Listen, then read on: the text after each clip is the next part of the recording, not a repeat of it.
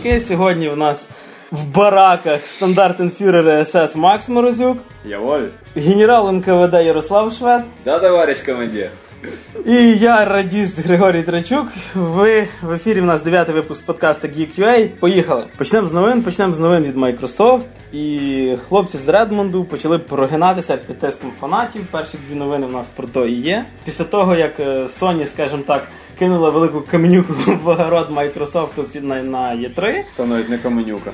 Е, Microsoft прогнулися під тиском фанатів і оголосили, в принципі, що їхня приставка Xbox One буде ну, фактично робити вже все те, що і PlayStation 4. Лишили, щоб що заходило в PSN. Да.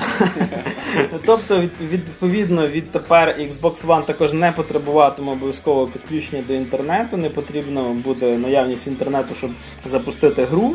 Так само буде підтримувати БУ ігри. І передбачається, що мож- можливо буде варіант е, навіть без кінекту, який може бути трошки дешевший. Е, Все дуже весело, дійдемо до продаж, дійдемо до е, лінійки ігор, яка буде. Тому що ну, на даний момент ми в принципі маємо фактично вже дві одинакових консолі, які виходять на ринок. Ну, поки що з досить правда великою різницею в 100 баксів.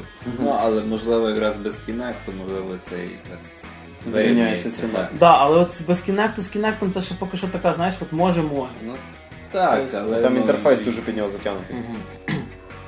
М, Ну так, да, теж варіант, в принципі. Е, Хоча от зараз е, всі чекають Gamescom, де Sony заявило, що буде щось близько 30 ігор покаже, не анонсованих на E3 взагалі. Ух. І от ми тепер цього дуже чекаємо, тому що мені здається, що, що тоді буде робити Xbox, і що крім цього армії інді проєктів, в них ще за пазухою. Блін, це що буде ще одна безсонна ніч? Да, да, да, да. І мені здається, і не одна. Всі чекають Лейпцига, подивимося, що з того всього буде. Але м, мені здається, що оця така. Е, Прогинання під фанатів це зараз починається в моді. Тобто вже дуже багато зараз студій почало слухати е, фанатів. Тобто Microsoft вже слухає фанатів. Ну і слава Богу. Е, Apple слухає фанатів. Тобто, А в чому це полягає? Е, Наприклад, от скажімо як, напевно, що це сьома прошивка, це е, яка вийшла до iOS. Ми трошки вже відхиляємося, правда, від теми Xbox, але то нічого. Е, Мені здається, що це перший раз, коли Apple робить то, що, що кажуть фанати. Тобто, ну, А раніше вони не пускали. раніше Apple було грубо покласти на фанатів, вони А. продавали то, що ви хотіли. Ага, понятно. Тобто, І все. І це дуже дивно. Тобто, чи, чи, чи не приведе до того, що в нас буде просто там е, 3-4 консолі одинакових на ринку з різними назвами, і там 10 телефонів з е, одинаковим функціоналом, просто з різними назвами. Тобто, тому І різними значками. якщо вже iPhone починає запозичувати щось в Android, то я вже не знаю. Ну, хоча, в принципі, почнемо з того, що Android це робила людина виходить, виходить да, з, з розробників iOS. Але тим не менше, вертаємося до тих самих Microsoft і вже інше відділення, яке відповідає за операційну систему Windows. Скажімо так, знов пішло на поводок фанатів і вернули в версії Windows 8.1 кнопку пуск. Що, звичайно, є неймовірним, тому що ми прекрасно знаємо, що саме в 8 Windows є заточений під планшети. І ну, вертатися знову ж таки до чогось такого, чого вони дуже хотіли, до чого вони дуже хотіли відмовитися, тому що вони вважали, що метро буде заміняти в принципі все, що раніше мав пуск. Звичайно, там що додавали дуже багато різних е, елементів кастомізації. Тобто тепер вже там можна буквально все буде. Всякі іконки в метро, все, що відноситься до метро, можна буде змінювати, зменшувати, збільшувати, міняти кольори йому тому подібне. Зараз на MSDN можна скачати пробну версію 8.1. Безкоштовно. Безкоштовно, так. Там є двох варіантів ISO файлів, тобто треба буде окремо перестановлювати її, або просто з невеличким патчем. Там буквально щось 160 з чим-то мегабайт вроді, потім вона ще щось докачує, і ви можете то все попробувати. А до речі, сам апгрейд він як нормально тепер? Бо, бо я знаю, Microsoft це завжди болюча тема, щось переставити, щось доставити. Ні, ну буквально от е, як ти робиш е, прості апдейти в е, Windows, так само і це. Тобто просто взяли, запустили, вона сказала, я хочу два рази перезапустити. Типа сервіс паб. Так, щось такому. Ну, скоріше все, що це так і є, просто не назвали як 8.1, щоб це якось Епічно звучало. по-іншому. Ну, це ще не дев'ята версія, ще не треба. так Ні, ну просто. дев'ятої, ні, просто, е, скажімо так, вони е, додали ті, е, той функціонал, який дуже бракувало саме в 8 Windows.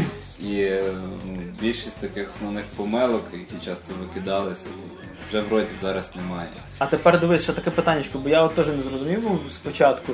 Е, Коли в мене стоїть 8 Windows, я безкоштовно на 8.1 не бету, а взагалі обновляю. Тому Чи це вже йде опера... ну, окрема операційка, чи це просто як апдейт? Тобто, Це просто, ну, вроді. ще не треба ще раз платити. Це просто апдейт.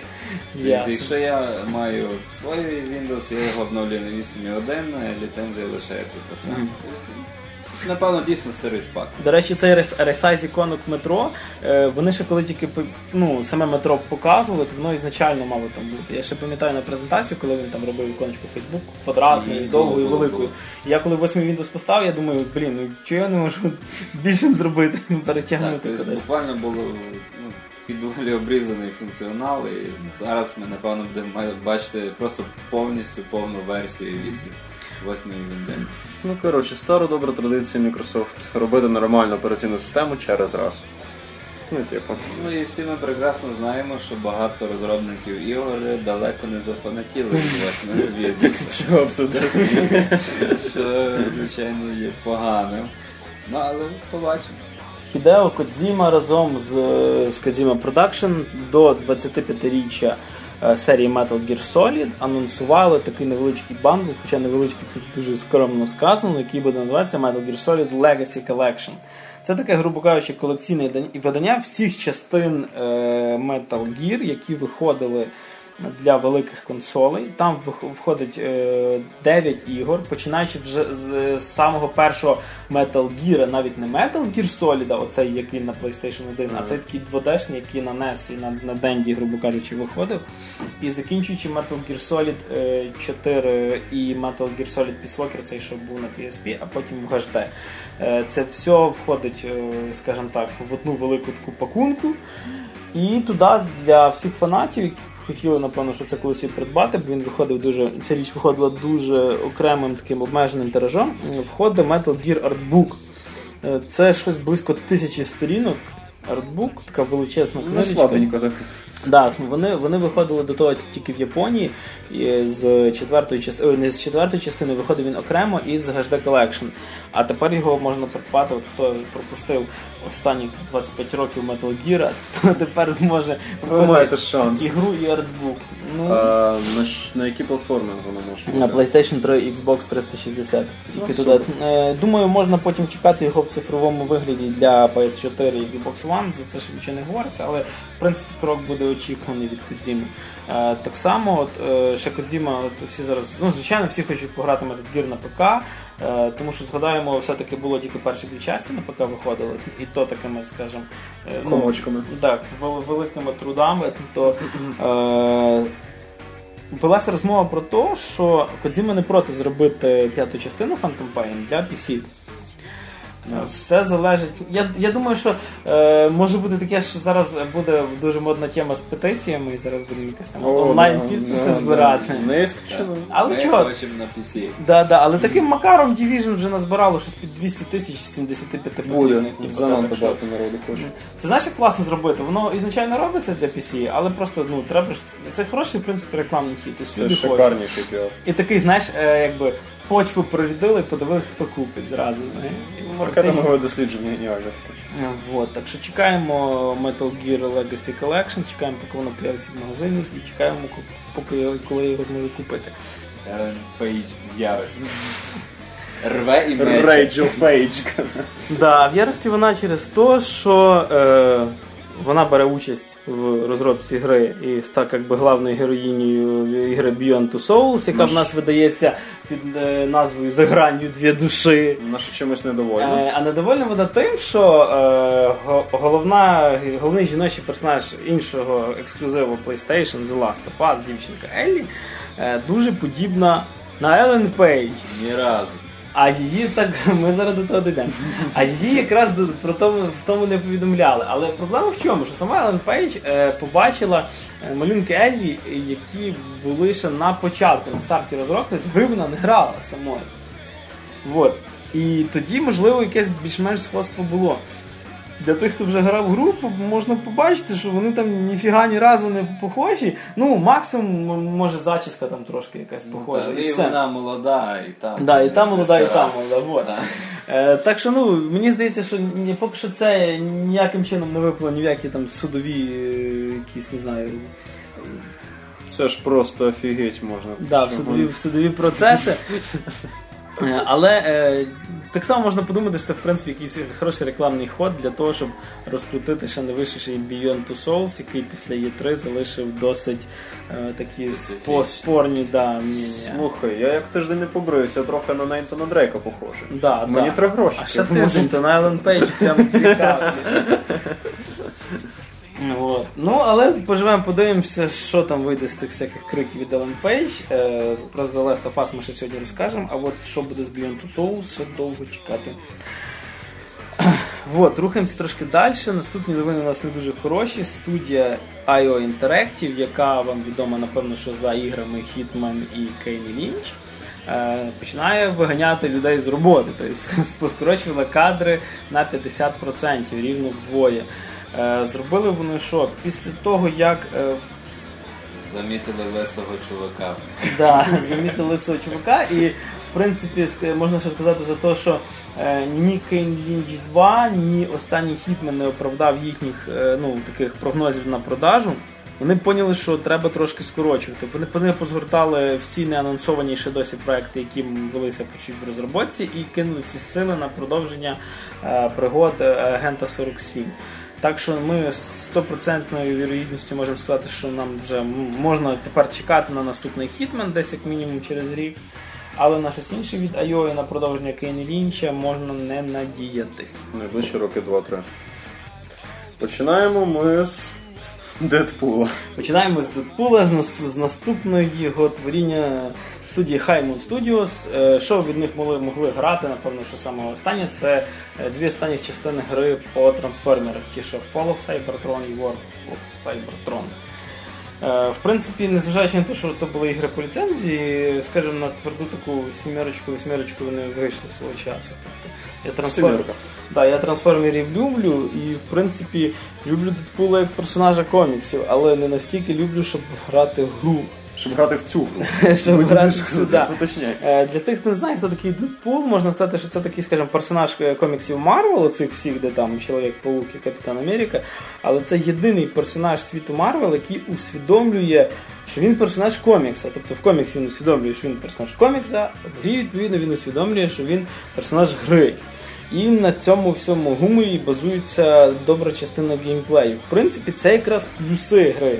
Е, напевно, А що дальше? Да, ну що чекай, далі ми трошки ще підведемо от, під монастир. Сам початок гри, коли ти сидиш взагалі тільки в кріслі, там сидить Дедпул і чухає собі ногу, скажімо так, пістолетом. Яку саме? Нас рейтинги. Е, Тобі дають вже дві ачівки за те, що ти нажав старт і підірвав дупу з крісла. Серйозно, це без всяких жартів. Е, І в самій квартирі дуже дуже багато всього смішного відбувається. Його- Навіть є розмова його з директором Highmoon Studios, який дзвонить каже, давайте тепер гру зробіть. Е, По-друге, так як це гра, відповідно, половина е, меблів в нього бутафорні. Тобто він там підходить і картонну шафу піднімає. О, кажеться, типу картон, класно. Я реально, я, я певно, що хвилин 15 ходив по цій квартирі, там ухатувався по повній, а потім почалась гра. І вона, напевно, що залишилась десь ще в 2007 році. Це банальний екшен, ви махаєте двома мечами, стріляєте спочатку двох пістолетів. Да, там є система прокачки, але, на жаль, ні геймплейно, ні графічно, ні сюжетно гра вас ні разу не здивує. Тобто вона б- стає при тому всьому, що Дедпул дуже прикольний персонаж, а гра стає безлика. Типу, напевно, що така безлика, як маска самого Дедпула. І весь оцей гумор з гри дівається. Тобто він, він там не шутить. Він, щоб, було, щоб було нормально грати, мені здається, треба було просто, щоб він там шутяху відкидав кожних 15 секунд. Тому що різати цих чуваків з автоматами мені набридло вже десь через хвилин 20. М-да. Е, Так що я не знаю, продовжувати я і не збираюся. Відкладається на дуже дуже недалеку поличку, десь там ззаді, щоб по ній бігали мишки. Не то, щоб я б сказав, що у мене вдома миші. Кинь в підвал. Нема. вот. Наступна гра, яка попала нам до рук, це в принципі продовження досить непоганого авто. ну, Не сказав би це автосимулятора, більше автоаркади, Grid від студії Codemasters, яка вже віднедавна стала е, називатися Codemaster Racing. Е, Називається вона Grid 2. Вийшла вона в досить непоганий період, коли в принципі на жанрі гонок ну, особо нічого в принципі, пограти нема. Єдине достойне, що було за останній час, це була Forza Horizon, але і то вона ексклюзив для Xbox 360, і конкуренцію гріду в нас ставити не може, тому що все-таки на PS3 і на ПК поганяти хочеться теж. Стрибнули вони якісніше в вперед, стрибнули добре. Grid 2 вийшов, в принципі, по е, формулі дайте мені ще теж, а тільки більше. Е, Слава Богу, тепер фарб е, трошки більше, ніж в першій частині, коли все-таки було жовто-коричнева гама, а-ля Gears of War. Мене це вбивало колосально. Жовто-коричневого гамма, отлично. От, а тут вже можна і розкрасити машинку і ще щось. І е, не знаю, чи це, це напевно, що може розчарує фанатів, але ну самих гонок, як таких, ні авто. Але мені, як людина, яка в принципі знайома з автомобілями тільки на уровні Need for Speed і того ж гріда, відсутність кольцевих гонок в такій кількості, як була раніше, це радує, коли ти можеш поїздити і подивитися ще на якісь пейзажі. Присутня так само та сама тема з відмоткою, коли там гукнувся, нажимаєш кнопку White, ну, в моєму випадку на Xbox, і можна відмотати певний період траси і переграти його ну, ще раз. Назад у майбутнє. Да, да, да. Для того, хто не сильно грає цю гоночку, тяжко буде в'їжджати в цю гру. Ні, ні, ні. Але ну, понятно, що для тих, хто не шарить, то треба зразу там на Easy ставити і отримувати задоволення. Тому що на харді гра перетворюється в досить такий, ну, як би це. Мазохізм. Розумієш, там, там аркадне управління, але противники як в симуляторі починають їздити. Тобто вони там кожен. Ну, але це, це, не, це не гран туризму, і тобі не вийде настільки. Ну, це все таки аркада, це воно ближче до Need for Speed, щоб хто тут не казав. І ну, так само хочеться бажати кращого в розрушаємості автомобіля, тому що там деколи від легесенького удару там машина просто Розковирює. да, розковирюється, відлітає крило, там гнеться все підряд, типу, але ти їдеш далі. І Я Але від це класно видно, коли ти можеш назад це все скласти. Да, да, да. Трансформерс, і машина складається наново. Ну але в цілому це гра, на якій потрібно використовувати кнопку тормоз чи Да, да, да, потрібно. Ні, е, зважаючи на навіть останній Most Wanted, то, то який я там проходив, зажав газ і час від часу там повертав, щоб її зносити. Ні, тормоз використовувати е, дуже потрібно. І в принципі, скажімо як, типу, після нього в Speed будеш ганяти як було. Тобто е, я спочатку грав його так як Need for Speed, так як до того грав якраз Need for Speed. І я дуже часто займав там навіть близько на перші місця, тому що я привик, що в Need for Speed можна зажати газ в полі і просто відбиватися від бортиків. І все, і машину поверне. Да, через десь хвилин 20-30 я практично ну, проїжджав трасу вже, звичайно, в складності легко, але вже навчився то, що от оцей бетонна стіна, може її все-таки не варто чіпати. Знаєш, Бетон це погано. да, да. Так що, ну, в принципі, гра залишила досить багато хороших, ну, хороших почуттів. І при тому, що я не є сильний там фанат гонок, кажу, але вечірком, скажімо, поганяти можна. І так, що у нас там наступне? Наступна гра від е, французької студії Don't Not Entertainment під, е, скажімо так, патронатом студії Capcom. Е, гра Remember Me. Е, Напевно, що перед розповіддю треба зауважити, що в студії Don't Not це взагалі їхній перший проект, до того вони не робили аж нічого. От, Remember Me розказує нам історію про француженку Лін в 2800 якомусь там році, якщо я не помиляюся. В якому році? 2087. 87? 80, не 800. Окей. Remember Me. Warhammer.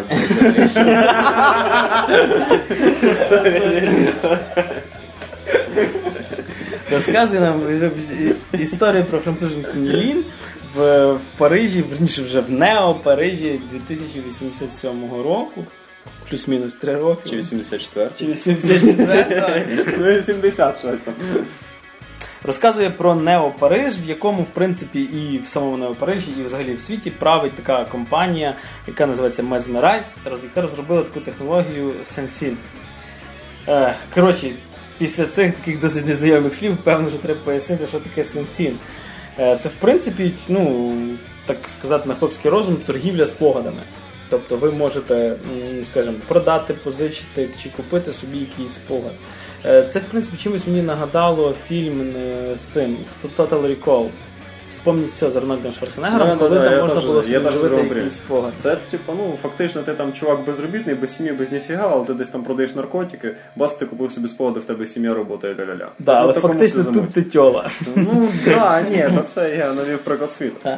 І в принципі, ну е, так як за канонами кіберпанку, корпорація править всім, всі бояться. Люди поділились на нас на, грубо кажучи, бідних і багатих через ту корпорацію. Ми ходимо по помойках ще. Да, ми ходимо по помойках і е, якраз в принципі зовнішньо ті всі помойки, які сам не Париж, виглядають якось взагалі фантастично. Тобто, ну, ігра, е, візуально дуже красива. На початку гри, коли я виліз тих каналізацій після драки з тими бомжами, я так стою за тим перилом, і я бачу реально ці всі. Ну воно просто шикарно Знаєш, виглядає. Після драки з бомжами тобі любе село не Парижем. Ти вижив, мужик. От, тобто, типу, воно настільки, ну, вона гарна, стильно, дуже класно зроблено, і насправді якось так. Тобто, ну воно ніби і красиво фантастично, і якось місцями навіть реалістично виглядає. Що мені місцями нагадало Mirror's Edge, до речі, постійно. Да, місцями Mirror's Edge, місцями місто е, чимось трошки до Deus Ex. А, а взагалі мені по дизайну воно нагадало якраз, от ми вже заговорили за «Вспомніть все, але нагадало оцей перезапуск, що з Коліном Ремейк. Да, ремейк. Ну да. Тобто, от е, і проблема в тому, що за тою такою гарною зовнішністю, де деталі пропрацьовані, там буквально до надписів на плакатиках, е, ховається дуже примітивна ігрова механіка. І я взагалі не зрозумів, чого на такому бекграунді не можна було зробити щось на кшталт Deus Ex. Тобто там RPG аж просто це таке якесь. І ми давно не грали з Deus Да, і ми давно не не грали з Deus Ex. А вони зробили практично Double Dragon. Тобто Да. бітемапчик такий. Вони нам вліпили фактично слешер в кіберпанку в майбутньому, де поліція, спецназ, як ти Славік казав, по релігійним причинам не бере зброю, походу. Використовує вогнепальну Не зброю. використовую в принципі. Ну, коротше, тобто, типу, дуже очікувана гра і вийшло декілька дуже печальних сюрпризів. Тобто, по-перше, у нас майже все заточено під рукопашку. Що в 2080 енному році трошки дивно, якщо чесно. Хоча з рукопашкою пов'язана є там ще система, це лабораторія комбо, коли ви можете з 4-5 ударів скласти собі комбінацію. Це цікавий шматок нецікавої І, системи. і причому, що, що це цікаво, то це буде десь пер, перших два рази, коли ти там, о, клас, я можу собі нову кнопочку. О, я поставити». вдарив, я можу припригнути, о, я вдарив, я можу А коли тобі в кінці кажуть, гра зупиняється і кажуть, в тебе відкрита нова комбінація, ти мусиш собі її зараз поставити. Ну, Ну, тобто там- не знаю, і е, бойова система, ну нехай у вас є там е, ця лабораторія комбо, але бойова система ну настільки виглядає примітивно, хоч всі в тебе там 40 ударів, але ви ну не знаю. Вони ну, одинаково подані. ну, дуже Тобто, одинаково. Типу, вони реально могли б хоча б, не знаю, скосити під Бетмен Arkham Asylum або під Бетмен Arkham City, де було справді красиво, коротко і динамічно. Але це Ну Не да, ні, до бойової системи. затягуються. там вони дуже затягнуті, тобто реально треба вліпити чуваку разів 20 І практично друга, третя драка, коли на тебе нападає чоловік 18, ти півгодини просто з ними б'єшся, того що. Не знаю. І, до речі, мені дуже сподобалось, тому від віддачі від ударів. Тобто чувак стоїть, ти б'єш як, як дерево. Просто від, наносиш певну кількість ударів, він падає. І типу, ну, блін, ті, ті бої динамічні, але надоїдають. Тобто я взагалі не думав, що так Причому, що потім там тобі і додають вже більш-менш від щось відносно вогнепальної зброї, яке називається спамер, де ти загружаєш мозок противника. От що єдине спод- мені дуже крім зовнішності, в принципі, сподобалось, запам'яталось, це е, вже сама така внутрішня міні-гра, коли Керування спогадом. Так. Це дуже круто виглядає, коли ви дивитесь на спогади людини, скажімо так, в 3D, Ну, да. і можете змінити якусь не одну, не одну чи кілька невеличких дрібниць, щоб поміняти хід її спогаду. Це все класно, але мінус в тому, що в- за гру це 5 чи 6 разів буде. І А все. це позиціонувалося ледве як не фішка гри. Що печально. Е, так що, в принципі, ну, французам з Don't Nod Entertainment хочеться сказати, в принципі, круто того, що зробити першу гру, яка, ну, навіть чуть-чуть вистрілила. Тобто, Вона вистрілила на рахунок очікувань, її чекали дуже. Ну скажімо так, вона трохи розчарувала, але як на дебют це круто. Тобто хлопці молодці, будемо надіятися, що вони зроблять певну роботу над помилками і далі нас порадують. Ну, скажімо так, якщо е, швидко закінчувати бої, то в принципі гра доволі класна. Але тільки бої треба якось їх обходити. тому що Просто можна милуватися тим, що кровом тебе. Мені здається, вони просто погналися е, дуже за багатьма проектами. Тобто там є і акробатика в стилі Принца Персії, і місто в стилі Deus Ex, і драка. Там ну вони хотіли зробити типа Бетмен Arkham City. І персонаж в стилі Edge. Да, і персонаж. І от і, до речі, от якраз з тими брутальними драками е, дівчинка виглядає там якось. От, Неприродньо. Да, їй, би розумієш, якби їй якийсь стелс додати. Що Оце вона... було. Там, блін, реально треба було Deus Ex. Прикрутити всі діла. I never ask for this, сказали розробники. Так, і від тендітних францужинок ми трошки переходимо до брутальних ковбоїв. Е, і знову ж таки польська студія Тріярх вертається після зомбі екшенів своїх Дайленд до своїх істоків і випускає вже на сьогодні четверту частину е, серії Call Juarez, яка тепер називається Gunslinger. І о чудо вони вернулись до істоків. Це вже не, не, не цей жах, який був там, де шерифи з Мексикою воювали. Це вже нарешті такий хороший спагетті вестерн. Типу. Це не картель. Да, це не картель. М. І відповідно, що сам сам собою являє, коли вхвали Резгенслінгер? Це такий, е, не знаю, адреналіновий е, шутер, який доходить по кількості вбивств на метр квадратний, практично, напевно, що до Булітшторма. М. Е, Гра, в принципі, недовга, пройшовши десь за годинки 4-5, як для шутера. Але реплеєбіліті є досить весела. Там, коли ти проходиш гру, відкривається режим аркадного проходження, коли ти заробляти очки. просто. Місяць всі, Так, да, і от в мене вона зараз е, відіграє щось таке замість косинки, коли знаєш нудно, але 5 хвилин треба когось почекати там. І можна, можна, і, можна сісти, і можна сісти постріляти. При тому, що е, на кшталт е, самого болітшторма вам дають очки буквально за кожну вашу дію. Тобто ви там хедшот вліпили, вже там плюс 200. Вбили чувака на ходу, який біг, вже там ще там плюс 300. Випили буде ще Ну, 400. води там пити не можна, але, але от що саме зацепило, це сам наратив, так як подається сюжет. Там е, з самого початку головний герой вже досить підстаркувати дядько, е, мисливець за головами, приходить в бар, просить йому налити, а я вам зато розкажу історію. Тобто, знаєш, це, скажімо так, це замість, замість телебачення колись було. І якраз історія, відповідно, подається дуже дуже в темпі, і ти не знаєш, чи дядько трохи прибріхує, знаєш, чи він вже більше випив віскі, ніж йому наливали. Але саме смішно, коли він починає е, згадувати і, і потім каже, ой, блін, я ж йшов не тудою, я ж йшов взагалі по кришах. І ти переігруєш пів уровня, тільки тепер йдеш по кришах. Тобто, типу, ти можеш різний один спогад, наприклад, двома Ти не різними. можеш, ти мусиш. Мусиш. Ти йдеш сюди, а він каже, ти йшов біг по кришах. От А- Чекай, щось не то. Що Там ж доски лежали, і в тебе в прямому ефірі починають перед тобою доски падати. Обалдеть. Це круто. А особливо десь під кінець гри, там, вибачте, за- це не сюжетний спойлер, а це просто такий прикол був, коли для нього відповідно більше людей вже зібралося, вони всі слухають розповідь, і сам цей Сайлас Грівс, так звати головного героя, е, починає е, розказувати про якийсь нудний похід по болоті, це саме нудний уровень, і один з слухачів його починає засинати. Тобто ти реально чуєш храп з колони. І тут він каже до нього: Стів, Стів, Стів, просинайся. Стів такий спить, починає далі спати, а він починає. І тут мене оточило там тисячі індійців, на екрані починають випаритися сюди індійці. Ти легко з ними справляєшся, а він каже, ей, які нафіг індійці в болоті? Це та я перевіряв, чи ти мене взагалі слухаєш. І, коротше, ну і там, ну перенесемося далі, наприклад. Ну, я вже дійшов до цього амбара, і тут перед тобою такий амбар падає. Просто. Клас. Причому, скажімо так, е, гра, в принципі, навіть сюжетно має кілька е, цікавих ходів. Тобто, можна скажу так, щоб не зовсім розказати вам про сюжет, в бар він зайшов не просто так. Типа, так. І тут навіть є дві концовки. Е, Пограйте, побачите самі. Е, Єдине, що розчарувало, що там нема мультиплеєра, аж хочеться просто. Такий адреналін, дай мультиплеєр, це була практично заміна там якоїсь Quake 3. А Знаєш, на Nextgenчик це взяв взаємодію з планшетом. і Чувак малює на планшеті всяку фігню, яка появляється на карті. Це все появляється. Чувак на планшеті віскі відправляє. І тебе сліпить, коротше. Далі хочеться відмітити, так сказати, після фіаско Resident Evil 6 е, ремейк колишнього ексклюзиву для портативної консолі Nintendo 3DS гри е, Resident Evil Revelations. Тепер вона вже добралася до е, консолей теперішнього покоління, добралася до ПК, відповідно похорошелась, набралась трошки текстур, і тепер всі можуть її пограти. Ми вже в принципі і пограли. Ну, більше за всіх сивів, напевне, я. Ну, коротше, що радує? Вона місця. Колонії. Макса випустили недавно, вибачте. Я так поняв, ти наколку замітив. Вот, е, це Resident Evil Revelations. Вона місцями навіть страшна.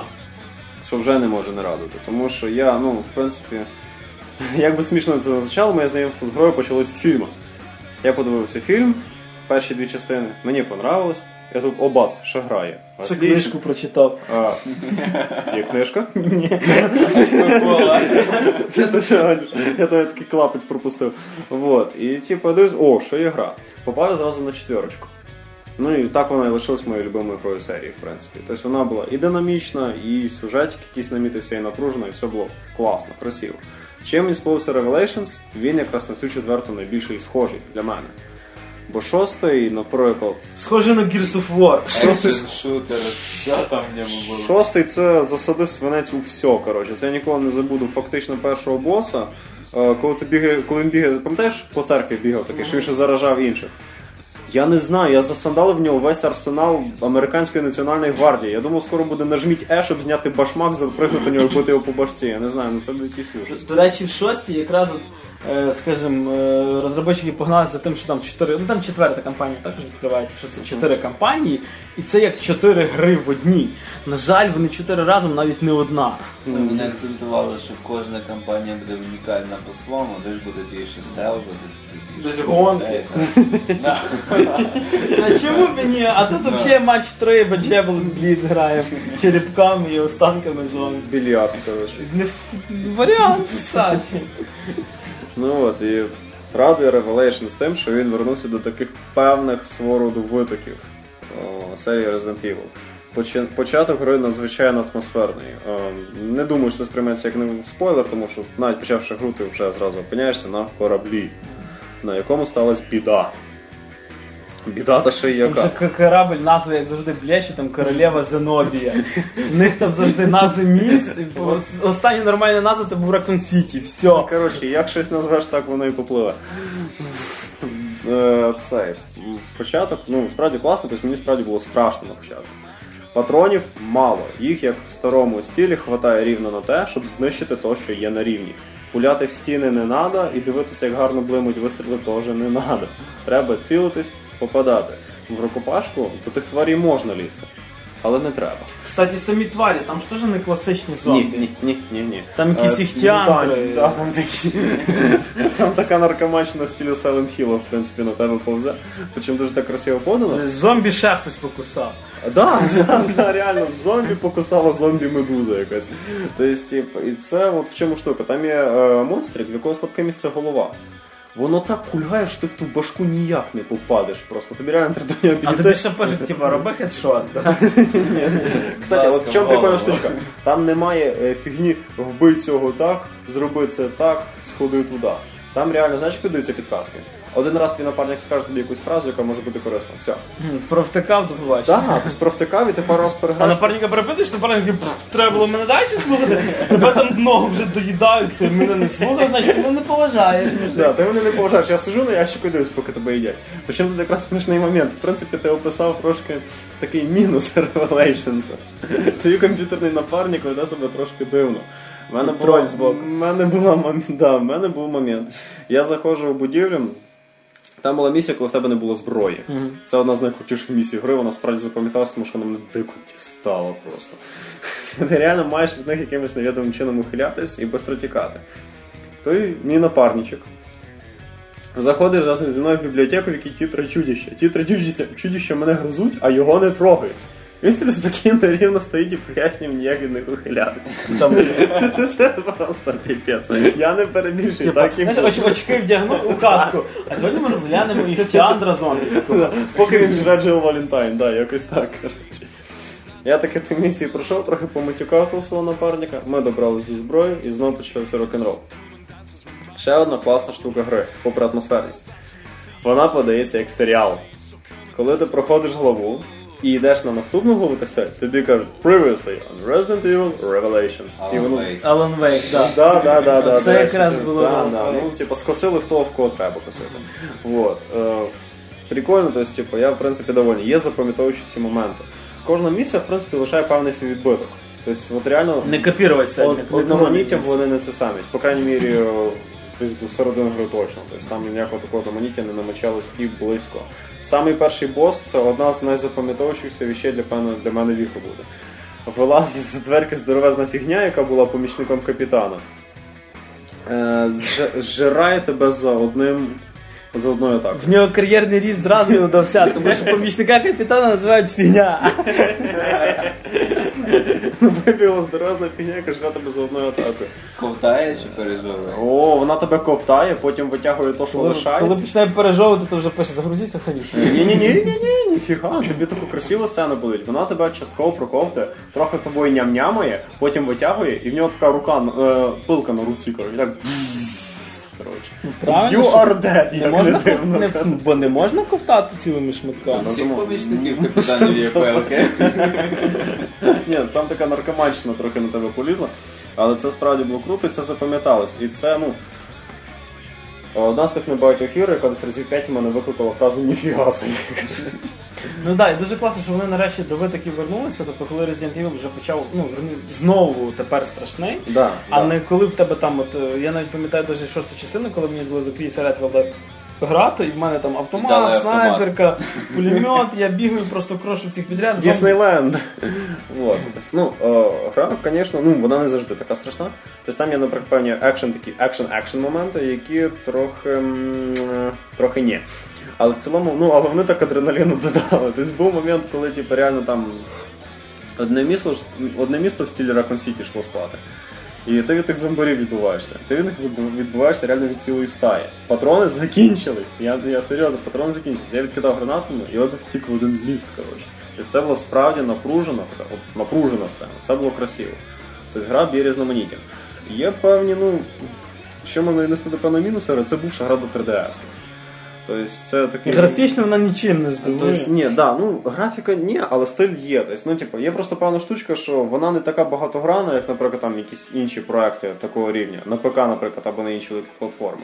Але вона має свій стиль, і вона уваги безумовно варта. Там, до речі, з 3DS вернули цю штуку, що ти можеш просканувати Да, е, сканування, до речі, да. зовсім забув. Е, на самій 3DS, типу, ти, ну, бо тут ти вводиш мишку, відповідно, або просто аналоговим стіком. Да. А на 3DS там в ній є акселерометр, і ти вводиш Самою 3DS-кою? самою 3DS. Це було тоді круто. Це класно. Ну, типу, я про це не знав. От, і типу, є певний мінус в тому, що вона, ну, може не така крута і інші великі проекти, але для фанатів Resident Evil то, що треба. Я був задоволений тим, що я отримав. Наступна велика гра, про яку ми сьогодні розкажемо, і наступна гра, яка, напевно, що ну, крім того, що вона майже остання в нашому подкасті, вона фактично є одною з останніх і найголовніших ексклюзивів е, консолі PlayStation 3. Е, Це гра від студії Naughty Dog, творців відповідно гри Uncharted серії Джека Декстер і серії Crash Bandicoot, гра Last of Us, або е, в нашому перекладі одні із нас. Вот. Яким макаром Last перекладається як одні, я не знаю, але в принципі знаю. Але на коробці це виглядає. Да, на колодці виглядає добре. До речі, е, після того всього на коробку такий під назвою однієї з нас маленькими буквами і пише Last of Us. Слава Господи. Е, Гра розказує нам, в принципі, про досить таку нестандартний постапокаліптичний світ. Позитивна картина. Так. Місто все заросло. Якісь гриби стараються тебе з'їсти. Але самим, але самим от, е, наративом, і там, там до постапокаліпсису, що в принципі вам придеться годинку пограти в, скажімо так, Добратись до нього. добратись до нього в простому світі. Ви будете грати з- за е, дочку головного героя. Не буду розказувати, що з нею сталося далі, як це все відбувається. Але вступ один з самих крутіших, який взагалі е, ну, був в іграх. Тобто дуже дуже інтерактивно, дуже гарно поданий, так само сказати, початок того всього е, великого кабздєца, типу, який відбувся, в- початок постапокаліпсису, все подається ну, на рівні, а то й напевно, що вище того самого The Walking Dead і відповідно подібних Творі. і подібних творінь. І в принципі можна сказати, що е, ну, так як зомбі зараз в моді, не пам'ятаю, я один, е, скажімо, геймдизайнер казав, що зараз зомбі гарно продаються в будь-якому своєму прояві. Тобто і серіали, і ігри, і книжки, і, і фільми. квіти, І, да, і зомбі квіти, зомбі їжа. А, чого? До речі, на рахунок зомбі їжі. Це ж був старт продаж шостого Resident Evil, і в якомусь токійському магазинчику продавали е, типу, продавали всяке печиво і всякі цукерочки в вигляді там рука, типу, людини така в крові лежить. Вот.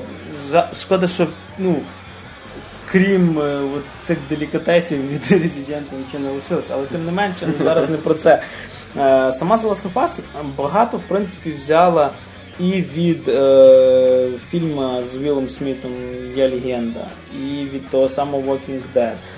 І в принципі від всього, що, що нам, ну, взагалі, що ми грали, що ми бачили про зомбі. Хоча самі зомбі тут не є класичними от, мозгоєдами, Е, Сама, сама закваска гри в тому, що е, в світі еволюціонував грибок, який до того часу міг атакувати тільки комах. Фішка грибка в тому, що він попадає через дихальні шляхи і кров в мозок і там проростає, відповідно пробиваючи ну, комасі мозок. закінчення і мозок, таким чином він розмножиться. Да. Тобто перетарабанюєте комашку і грибок розростається. Відповідно, зом, е, сам грибок еволюціонував далі, і тепер він може протарабанити не тільки комашці е, голову, а й людині також. Відповідно, е, самі ваші, ну скажімо так, противники і самі зомбі діляться на кілька категорій. Перше, це коли зомбі просто від того, що в нього появився грибок, людина просто, скажімо, зійшла з розуму і просто бігає і кидає на всю шуру. Класичний отак. Класичний варіант тільки без оцієї теми, щоб їсти мозок. Другий варіант, коли, е, скажімо, спори починають просуватися далі і пошкоджують зір. Тобто це таке, це, це в них на голові така хрінь починає виростати. І відповідно ем, тоді приходиться, як би сказати, ті, вони дуже дуже класно починають тебе чути. Тобто, зору, але посильний Да, отут починається вже весь стас. Відповідно, є подібні е, противники, яких навпаки їм пошкодили слух, але вони всі бачать. Їх, їх там називають, якщо не поминяються, щілкунами, тому що вони коли наближаються, вони починають дуже сильно клацати зубами. І, до речі, цей звук мені настільки, він, він настільки противно виглядає, настільки моторошно. Це, це не, не класичне таке чавкання монстра. Це такі, це такі, це таке прос- прості людські зуби починають клацати. Від того, так знаєш, починає трохи на, на руках волосся починає при його наявності, звичайно, починає підніматися. Але сам Last of Us розказує про те, що самі більші ну, тварі, самі більші монстри це якраз люди. І самі складні е, противники в горі це якраз люди. Е, І відповідно е, сам так, ну, поки що з того всього, що ми бачили, ну, підводить до того, сам розповідь of Us, що може той світ вже і не варто спасати. І через то й назва. Останні з нас, The Last of Us, а не одні з нас. Тобто тут я кардинально згідний з назвою. I hate this. Тобто, The One of Us, якби знаєш, була гра про якесь братство, там гама дельта ката, типу, ти один із нас. Ну, да, тут не трохи. Ну, типу, гра це повноцінний, серйозний, абсолютно у всіх, які хочуть розглядати цю фразу дорослий проект. Це надзвичайно багатогранна і повноцінна річ, це просто, ну, тобто, о, ніби не введено чогось колосально нового, але все, що в ігровій індустрії було раніше, допилено просто до блеску. І якщо ви ще раніше думали, чи варто вам купити там, е, скажімо, е, PlayStation 3, щоб там пограти Uncharted чи ще щось, то тепер в полку прибула і фактично через самий от е, Last of Us варто купити PlayStation 3. Тобто консоль селер шикарний на даний момент. Це атмосферна річ, яка справді залишить вам певні такі ну, справді незабутні враження. Це справді цікава, чудова гра, ти в неї класно поринаєш, і це гра, в якій, напевне, людські взаємовідносини, ну, мало в яких іграх настільки добре вони Е, зображені. До речі, ну, в принципі, сама екшн система вона грається дуже дуже подібна до Uncharted, тобто двіжок воно використовує від Uncharted, але от е, ну, стрільба стрільбою, а от рукопашний бій зробили дуже шикарно. Тобто сам Джоел, ви граєте якраз тільки за нього, Еллі, як ваш е, побічний персонаж, sidekick бігає з боку, за неї грати ви не можете. Сам Джоел від, під, ну, у вас сама система бою, грубо кажучи, на кнопці квадратик закріплена і все. Але відносно того, де проходить драка, він використовує будь-який об'єкт. Тобто він може як розмазати там писок е, об стіну, так і там дверці холодильника бахнути, так і там не знаю, до якоїсь циркулярної поли там трошки Коротше, скоротити в рості Як персонажа. сцена допиту Splinter Conviction, але це може робити завжди. Це круто. Е, Так само можна сказати про те, що в грі є мультиплеєр. Е, Мультиплеєрні бої відбуваються е, 4 на 4. Ну, для сучасних мірок це вроді би мало, але повірте, для тих карт, що є там, і той тип мультиплеєру, який є, це дофіга народу. Е, і командна гра там рішає дуже сильно. Тобто е, це не простий екшен в стилі Uncharted, коли ти біжиш вперед і починаєш стріляти все, що рухається. Ти в мультиплеєрі граєш як стелс екшен. Ти 90% гри лазиш наперед. Ти можеш прислуховуватися, чути, чи десь хтось йде. Відповідно, ти зараз більше вразливий, тому що ти, ну, камера відповідно дуже зближується, і ти не бачиш, що навколо тебе, але ти починаєш слухати, де рухаються противники. І тут діє така так звана система кланів. Ви маєте об'єднуватися з друзями. Ти спочатку граєш, якщо не помиляюся, е, два тижні це е, один день, один матч, 14 ігор. І тобі пропонують з тих людей, з якими ти найчастіше грав, е, зібрати клан. Про- Проблема ще така в кланах, то, щоб бажано організовувати його зі своїми друзями, тому що е, клан може померти з голоду, і вам придеться його переформовувати наново. Тобто е, ви граєте прості матчі, а час від часу вам викидають матч завдання. Коли вам кажуть, що за два тижні вам треба на ну, не знаю, три рази перемогти, і тоді вам там додається провізія. Тому що крім, е, скажімо, досвіду і того всього, в грі є така штука, як провізія. Ви під час гри її збираєте. Тобто забили противника, після нього викидається ящик, і там куча всякого такого мусору, і відповідно з нього всього, всього, всього є провізія. Оригінальна фішка, такого мультиплеєру ще не було. Тобто воно поєднало простий сесійний мультиплеєр з таким загальним рейтингом. Так це. Що десь круто. І е, ти дуже рідко йдеш в відкритий бій. Тобто ти дуже рідко вибігаєш наперед і наставляєш пушку. Що ще Е, майже майже постійно в мультиплеєрі ти крафтиш невеличкі бомбочки, е, десь їх ставиш. До речі, дуже хитра штука є. Е, Коли вбиваєш противника, е, після нього лишається ящик. Відповідно, цей ящик відкривається, ти з нього починаєш збирати ну, весь лут, все, що тобі подобається. І дуже хитро можна зробити в той ящик покласти бомбу. Ящик не зникне, бо в ньому щось є. Хтось підійшов, бабах! Так, хтось підійшов його рознесли к чертям. До речі, якраз ця штука. Е, і напевно, що перша гра, де дуже часто використовуєш коктейль Молотова. Тобто це не заміна гранати. Тут це просто ультимативна зброя, і коли ти знаєш, що проти тебе грає хороша команда, а хороша команда бігає разом. От, трошки прислухався, куди біжить, і кидаєш в цю гущу собиті коктейль Молотова. Майже неможливо вижити. Ні, ну хороша команда якраз не гратим разом, там мають хотів одного на кришу десь поставити. Тобто підведу вже підсумки до того, що якщо ви ще думали купити PlayStation 3, чи маєте і думаєте, як купляти The Last of Us, я досі не знаю, чого ви ще не побігли в магазин. Ну і підсумуючи, хотілося б сказати, що The Last of Us це не просто гра, де ви стріляєте зомбі, пробуєте там, скажімо так, вижити, просто визберете якісь ресурси. Це гра, яка показує, що напевно самим страшнішим нашим ворогом в такому апокаліпсисі є саме людина. Саме інші люди, вони ну, є найбільшими нашими ворогами. Що... Бережіться людей. Да, Якби це не було сумно, це насправді ще й надзвичайно реалістично. Тобто, як я і казав, тобто це, напевно, гра з самим, самою цікавою подачою людських взаємовідносин. Тому що зомбі його можна, він є предсказуємий, так сказати. Тобто ти знаєш, як він рухається. Він же ну така собі тваринка вже робиться, тому що вона втратила. Ну ти розумієш, що, втратила що він тебе буде атакувати, тобто. Бо він а, зомбі. Да, а от людину, коли там зустрічаєш, ти не знаєш, чи він на тебе нападе, чи він не Чи він нападе. навпаки тобі поможе, чи він тебе хоче вон, забрати все, що в тебе є, тому що це є цінні ресурси, а ресурси це все. І саме цікаво, що от, е, ну, логічно, що, скажімо, такими сволотами показані ну, людські персонажі противники. Але е, якщо розібратись трошки глибше, то не дуже, скажімо, хороша людина є навіть самий персонаж Джоел. Да, він теж вкрай суперечний. Е, чувачок. да, да. Там від самого початку до кінця його формується така вже особистість, і всі персонажі, яких ти зустрічаєш, вони розуміють, що е, люди стали людей стало мало, люди тепер вже, скажімо, залишилися, так як вже в назві кажеться, останні з нас, останні з роду. не в червоній книзі. І е, до речі, на рахунок червоної книги, там дуже класно, коли ти цю дівчинку Еллі виводиш типу, перший раз в ліс. І вона не бачила лісу, вона дерев не бачила. І коли їй там ти починаєш показувати, типу, він каже, от дивиться, типу, там алін тобі. Да, і от в неї то це, це його собі дитина, якій вже там ну, років, напевно, що не пам'ятаю, чи, чи 13, чи 14. Тобто вона вміє там розібрати М16, але вона не бачила там Природу. коня якогось простого. Типу. Да, це досить така жорстка річ. Да. Запам'ятовується. Так що це один з головних претендентів на гру року і одна з головних ігор, в принципі, за останні кілька років, які, ну, яку не варто пропускати.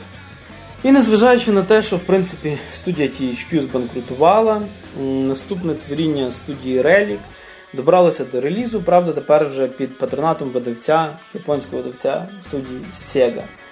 Е, Вийшла нарешті в світ. е, Напевно, що єдина велика РТС цього року про ну, історичний РТС це Company of Heroes 2. Це виходило дуже довго, так ми знаємо, що ми мали можливість і попробувати і альфа-тест на буквально там 4 дні чи щось таке.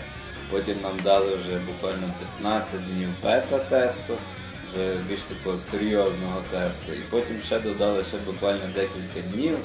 Так, за день до релізу ще навіть можна було і зіграти, а на вихідних за день до релізу. Так, це було це дали ще й подвійний опит. Це що, звичайно, що ми всі дуже чемно всі посиділи і доволі непогано прокачалися. Купляєш гру і в тебе, і в тебе вже 50-го рівня персонаж Так і вийшло, да, що я вже був буквально 40 якогось рівня, і для мене вже не стало ніяких таких складностей не було тому, що в мене більшість е, всяких е, фіч було відкритих. А до речі, до речі, на, на, О, на на щотрівня і фіч. Тобто е, я от зараз тільки збираюся, скажімо так, придбати це все і почати грати, можливо, навіть в мультиплеєрі. Е, Дуже велика, скажімо така, відмінність між от людиною першого уровня і людиною там 50-го уровня. Тобто, це взагалі мені не сунутись проти нього грати? Чи це Ні, ну чому то? Там можна виграти в будь-якого рівня. Просто є, руки. є один момент, е, це з вибором самих доктрин.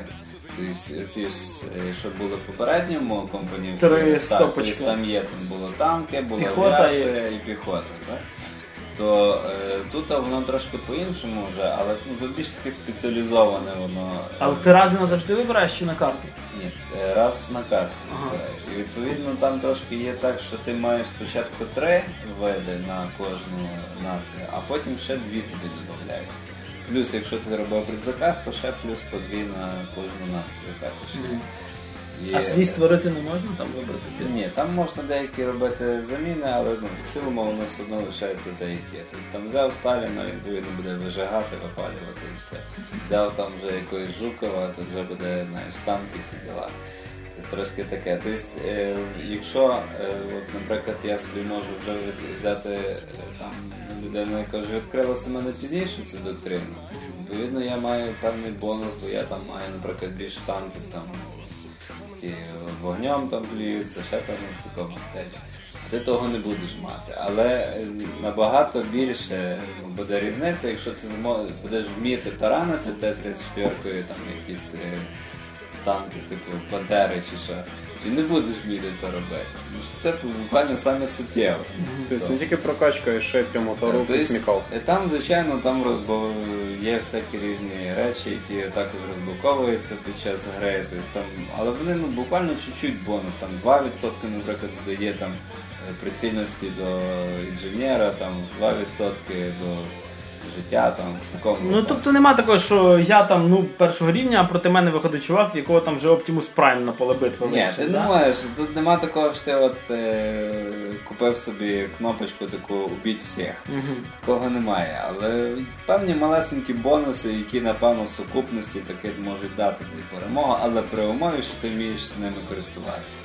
А то, що ти їх розблокував, А там немає часом такої рейтингової системи в багатьох іграх, що 50 рівень не може битись з першим. Чи може бути так, що я перший попаду на тебе 50-го? По рейтингу. Ну, Ні, все, і матчмейкінг саме. Ні, ні, ні. Тому, може зараз воно трошки по-іншому, але знаю навіть, що в перший день релізу я, мене от кидало буквально. Е, Був другий, третій рівень.